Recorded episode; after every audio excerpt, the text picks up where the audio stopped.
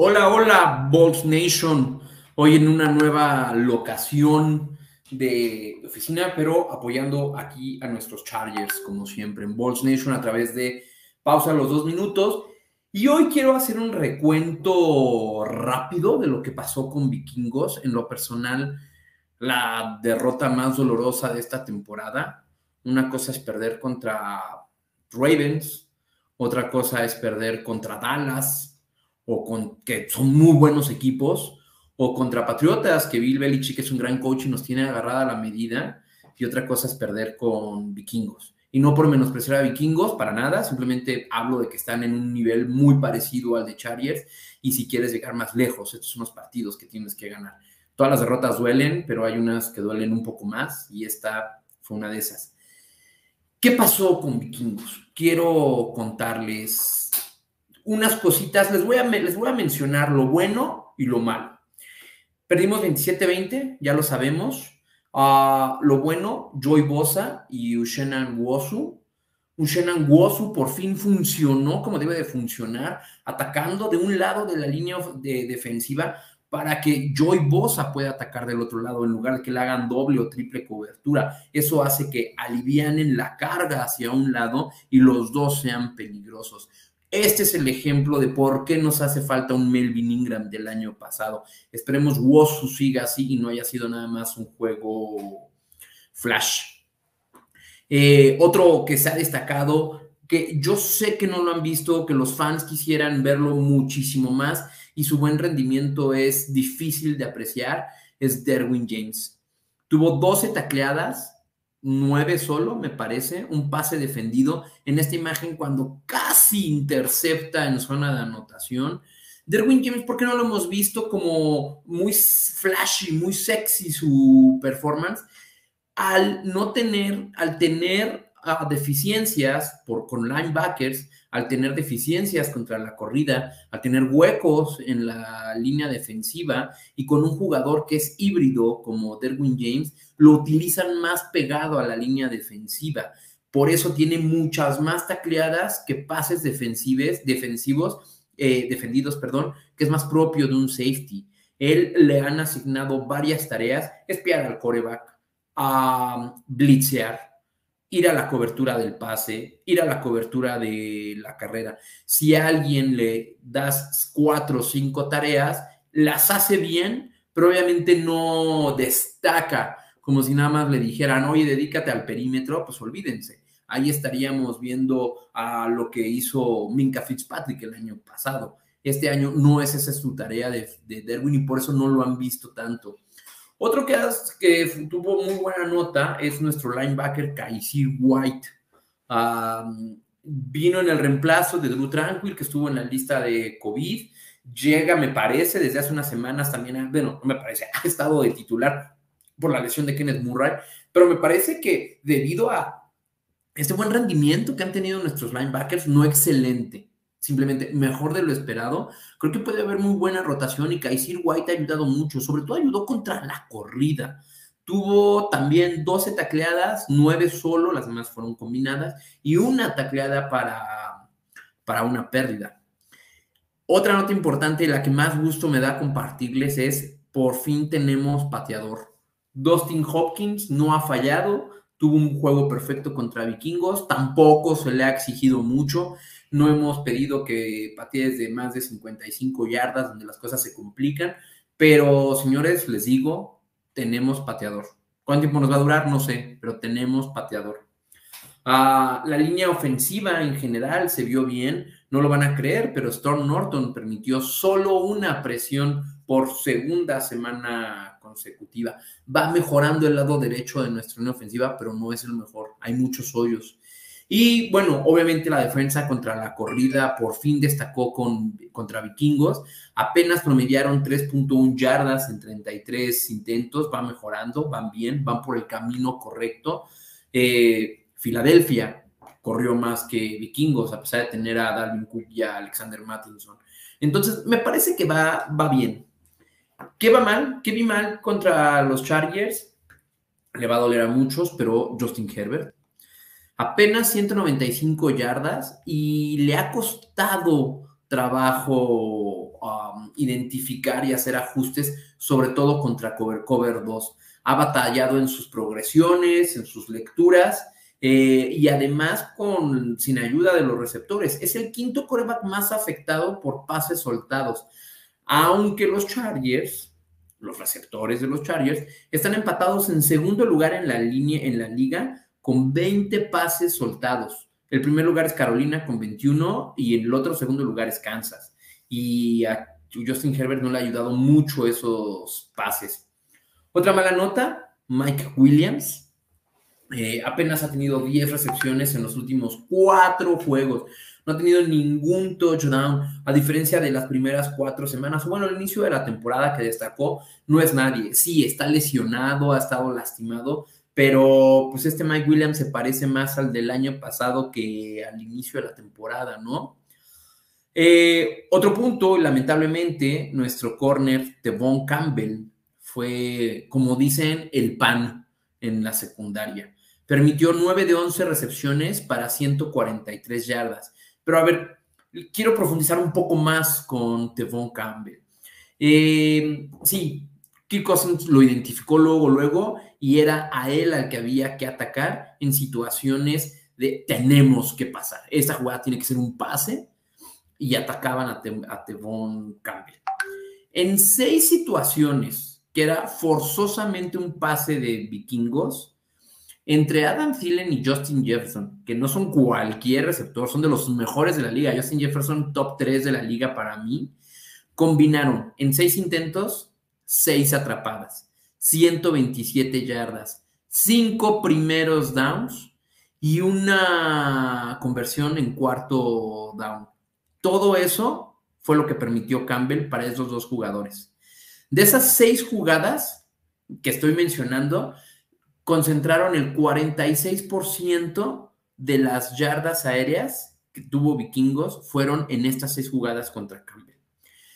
Pero ¿Qué le podemos pedir a un corner que no es titular, que está ahí gracias o debido a las lesiones de Mike Davis, que estuvo por las lesiones de Asante Samuel, contra Justin Jefferson y Adam Thielen? Tampoco es que podamos pedirle peras al olmo. Entonces, pues sí, en este caso, en esta situación, el pase de vikingos nos afectó debido a las lesiones y porque no hay profundidad en los corners.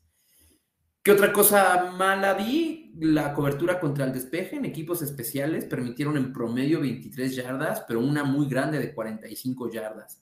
Me parece que equipos especiales tienen que seguir trabajando en eso. No es lo mismo iniciar desde la yarda 45 que desde la 25. Muchas cosas pueden pasar en esas 20 yardas, en esos dos sets of, sets of downs. Entonces, sí, la cobertura tienen que apretarlo un poco más. Quiero profundizar un poco más para entender qué es lo que está pasando con la ofensiva de los Chargers. Aquí no vamos a tener imágenes, ahí les cuento rápido. Esta es la intercepción que tuvo Justin Herbert. Los tres círculos rojos no los alcanzan a distinguir tanto, pero son tres receptores que están libres. Puede ser el que está en la yarda 12 que va hacia el flat, no vas a obtener el primer y 10, pero vas a avanzar yardas Puede ser Mike Williams, que está en la yarda 15, el rojo de en medio, digamos, que tiene el ángulo para avanzar 5 yardas más y acercarse al primero y 10. Incluso te podías arriesgar en la lateral, en lo profundo, con Jalen Guyton, que aunque va cubierto con un receptor y 5 yardas adelante tiene un safety que lo puede alcanzar para la doble cobertura, ahí te la juegas más que el pase que lanzó en el círculo verde contra de Keenan Allen contra Hendrix. Me parece que de sus cuatro lecturas era la menos atractiva, la más complicada, y a esto me refiero que Justin Herbert le ha batallado en sus, en sus lecturas. Si no es un target que va a Mike Williams, a Keenan Allen o a Eckler, que son los tres más confiables, se le complica demasiado. Algo que han criticado mucho los fans es ah, la falta de pases profundos, como los vimos en el inicio de la temporada de Justin Herbert. Pero, a ver, les quiero decir algo. Y sí, es cierto, las estadísticas lo, han, lo defienden, lo, lo argumentan.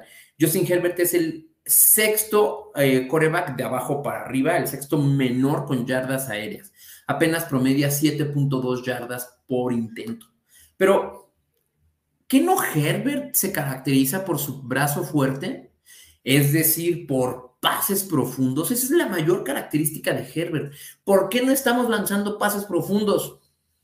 Pues porque eso lo saben las defensivas. Eso lo saben las defensivas. ¿Qué tenemos que hacer para frenar a Justin Herbert? Uno, cubrir atrás profundo para que no vaya a atacarnos por ahí, porque Herbert nos puede lanzar un pase de 50 yardas aéreas y si no nos ponemos pilas cubriendo la parte profunda o cubriendo a los receptores rápidos, nos va a meter tres touchdowns de 50 yardas por partido. Entonces, los coordinadores defensivos es lo primero que uh, resuelven contra Justin Herbert. Además, ¿Qué necesitas para lanzar un pase tan profundo? El brazo lo tiene, el tiempo para lanzarlo, para que el corredor vaya a 50 yardas. ¿Qué necesitas? Protección, no sacks, no presiones, no salir de la bolsa. Y nuestro lado derecho de la línea ofensiva, aunque ha mejorado, es muy débil, es muy, muy débil.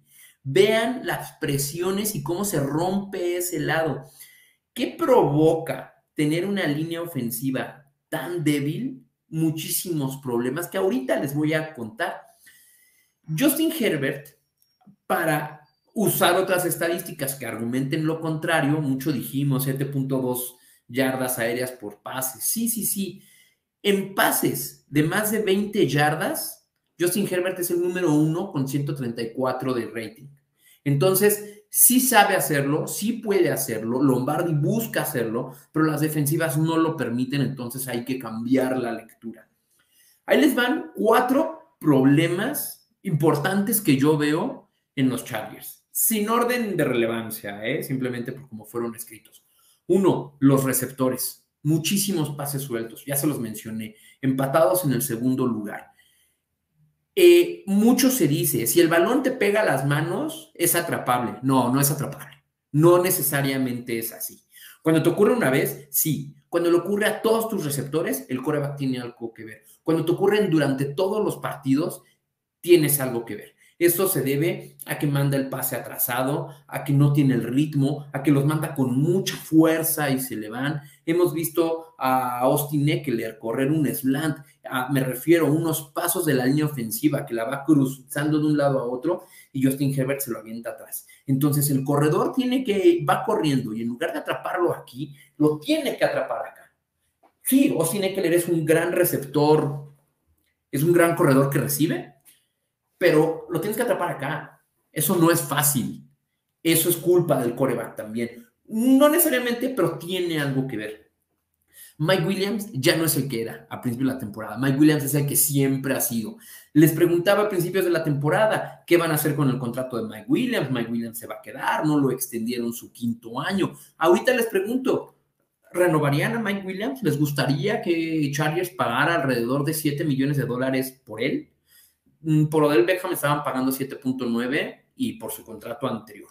¿Les gustaría que Chargers estuviera pagando 5 millones, 6 millones por Mike Williams para que haga 10 recepciones en 4 partidos y ningún touchdown? ¿Para que no esté en lo profundo porque no se puede? Ha cambiado Mike Williams. Este es el Mike Williams de antes. Él no es consistente y tampoco es que sea tan bueno. Entonces, al menos les digo, no es consistente. Y el tercer punto respecto a los receptores, falta profundidad. Guyton, eh, es Guyton. Y Joshua Palmer sigue aprendiendo, sigue cometiendo errores de novato. Hay veces que nosotros como fans no vemos esos errores de novato. Oye, tenías que correr una ruta de poste y te fuiste hacia el flat. Oye, si el corner iba para acá, tú tenías que abrirte y te cerraste. Oye, tenías que bloquear a este corner en lugar de salir corriendo. Y esas son las cosas que nosotros no vemos, porque es el cómo se diseña la jugada. ¿Qué pasa cuando Joshua Palmer no está cerrando hacia el poste, en lugar se está yendo hacia, en, lugar de irse hacia el out? Justin Herbert lo ignora y de por sí está teniendo problemas Justin Herbert para leer o identificar a, a los receptores fuera de los tres grandes, esta química no se va a dar. Otro problema, el segundo, y ya se los mencioné, es el lado derecho de la línea ofensiva. Aunque han jugado muy bien, hay muchos huecos, siguen permitiendo presiones al coreback. Eso hace que también abran pocos espacios para los corredores. Entonces imagínense que Justin Herbert, o el corredor que está aquí atrás, no tiene el lado derecho. No puedes correr hacia allá porque el tackle va a permitir la presión luego, luego. Porque entre el centro, entre el centro y el guardia, o entre el guardia y el tackle, no se va a abrir el espacio suficiente para que yo corra por allá. Ni siquiera puedo hacer una ruta por afuera, porque de seguro va a llegar la presión del lado derecho. ¿Qué hacen? Tengo que correr por en medio o por el lado izquierdo. Y pues si nosotros lo sabemos, las defensivas lo saben. Entonces es muy difícil. El lado derecho de la línea eh, complica la corrida y complica el pase. ¿Cómo le voy a esperar a que Guyton o Mike Williams se disparen 30 yardas, 40 o 50, si el del lado derecho ya me está presionando? Me tengo que mover de la bolsa de protección, tengo que hacer un poco de scramble y ya se perdió la jugada. Todo eso provoca eh, que la línea defensiva del lado derecho tenga problemas. Los corredores no ayudan tampoco en el bloqueo. Y además esto hace que todas las opciones se limiten. No el lado derecho del juego. Imagínense, no es tan drástico, pero imagínense que Chargers no puede jugar del lado derecho del campo ofensivamente. Entonces está muy limitado. El tercer problema son los corredores. No tenemos corredor después de Eckler. Perdón. Justin Jackson, Joshua Kelly y Larry Roundtree no son suficientes para ser corredor número dos. No son consistentes. Justin Jackson de repente funciona, pero se la pasa lesionado. Y Joshua Kelly y Larry Roundtree no han hecho absolutamente nada.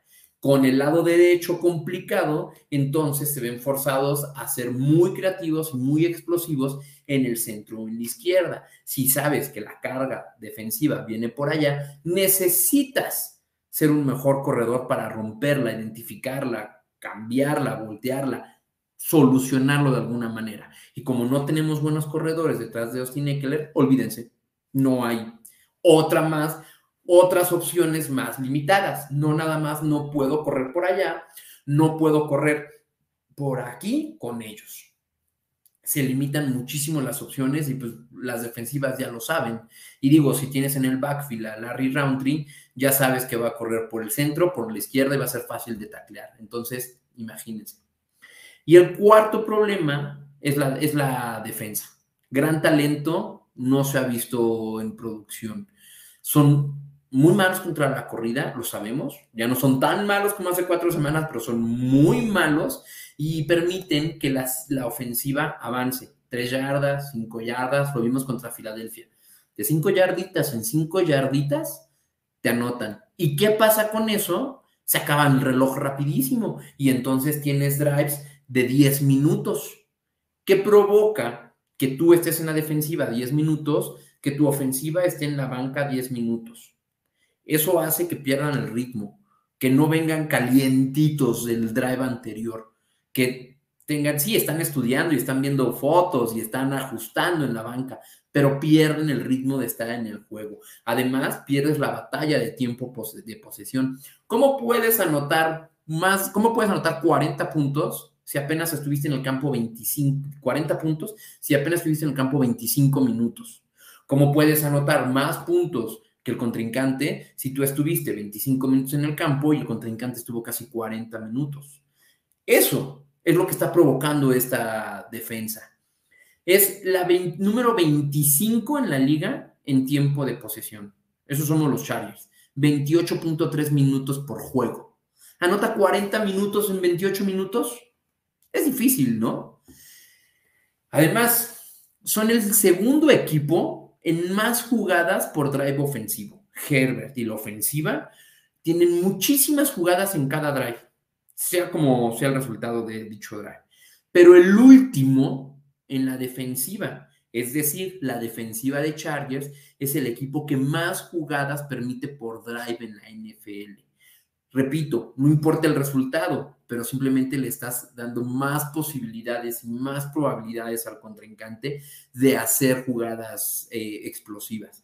De repente, después de 20 jugadas en el drive, te meten un, un, pase de 46 yardas, porque uno, los defensivos ya están cansados Imagínense que el corner va y viene, va y viene, va y viene. Igual el receptor, pero ellos saben cuándo van y cuándo vienen. El corner no, se cansan más. Igual que los ofensivos, pero se cansan más. Y es más difícil cubrir a alguien tanto tiempo que separarte de alguien tanto tiempo. La defensiva no ha funcionado, nos falta presión en la línea defensiva porque de un lado Ushenan Wosu, en este caso sí lo hizo, no ayuda, no contribuye a que con Bosa pueda hacer daño. Lo cubren tres personas y pues queda nulo. Los linebackers han funcionado mejor de lo esperado, pero no tenemos un linebacker capitán como en otros equipos. Por eso somos malos contra la corrida. La línea defensiva no permite que cualquier corredor pase. Por eso son los linebackers los que tienen que taclearlos, pero pues ya que avanzaron entre 3 y 5 yardas.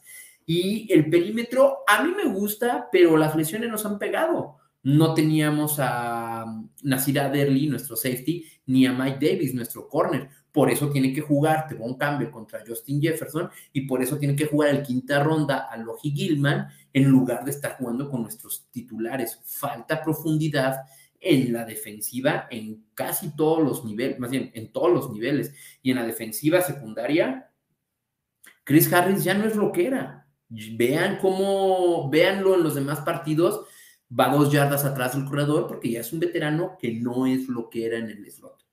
Pero bueno, mucho panorama negativo para los Chargers, pero al final de cuentas, vamos 5-4.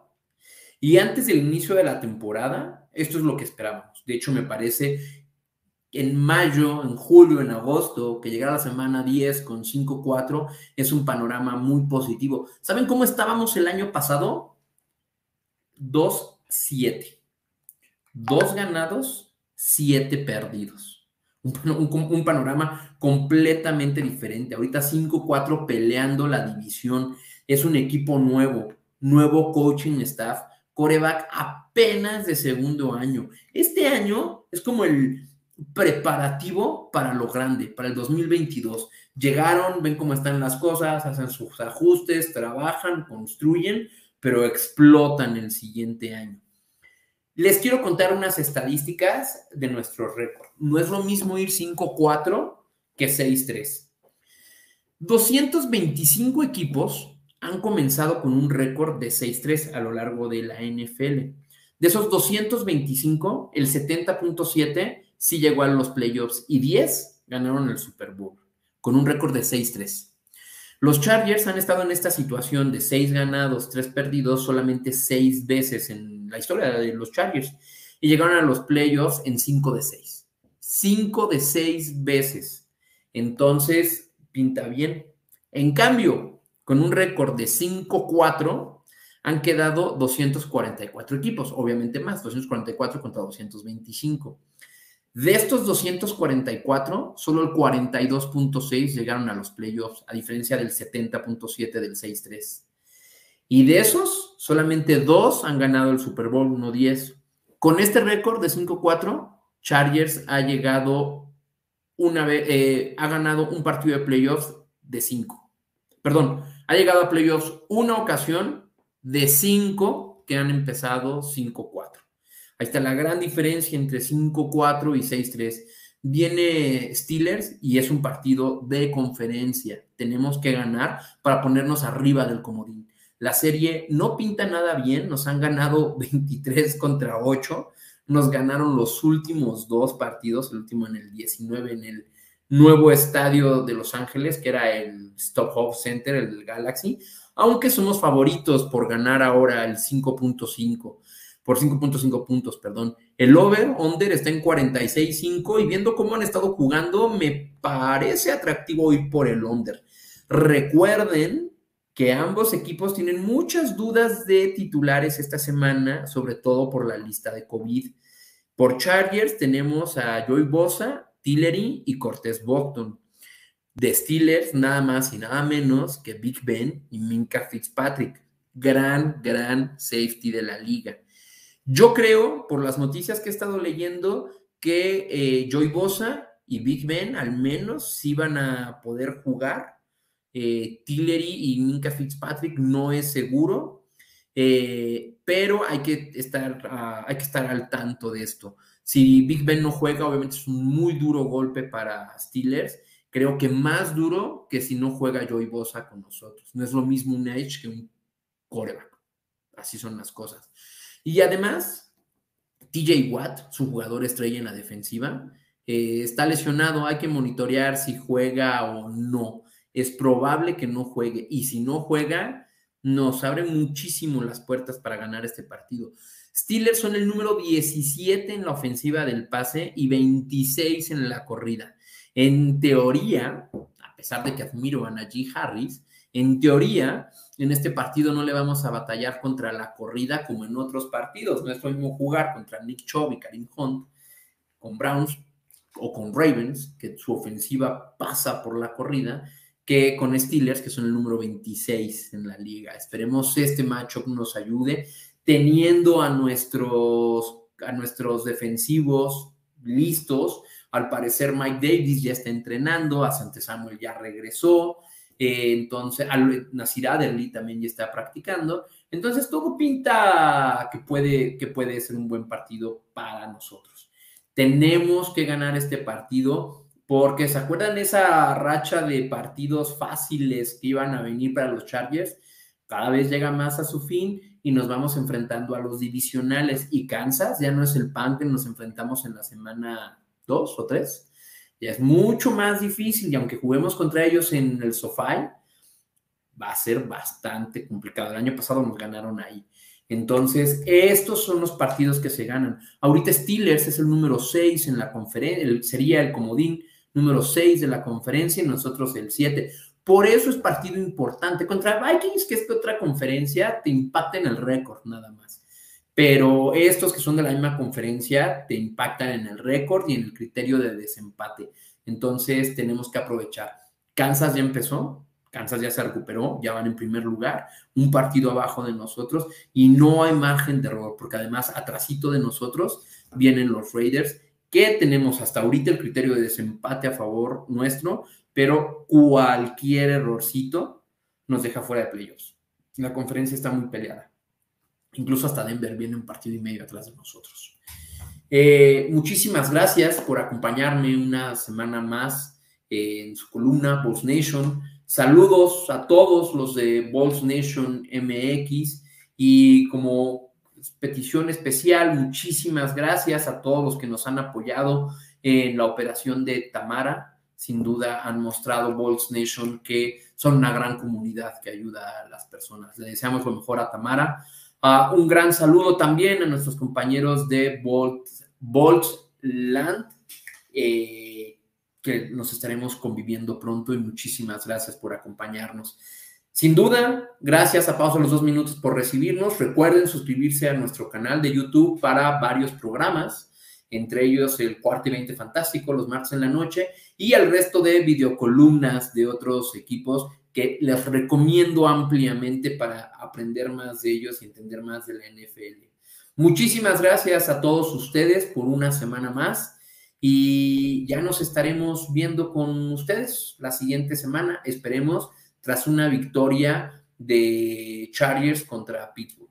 Recuerden, detener la corrida, detener la corrida y cubrir bien el pase. Si presionan mucho al coreback, sea Rotlisberger o Mason Rudolph, ahí está la clave. Ahí está la clave porque ninguno de los dos corebacks son buenos para recibir los golpes. En una de esas, Rotlisberger se lastima como siempre, como cada año. Ahí va a estar la clave. Muchísimas gracias. Nos vemos la siguiente semana y recuerden, Bolt Up.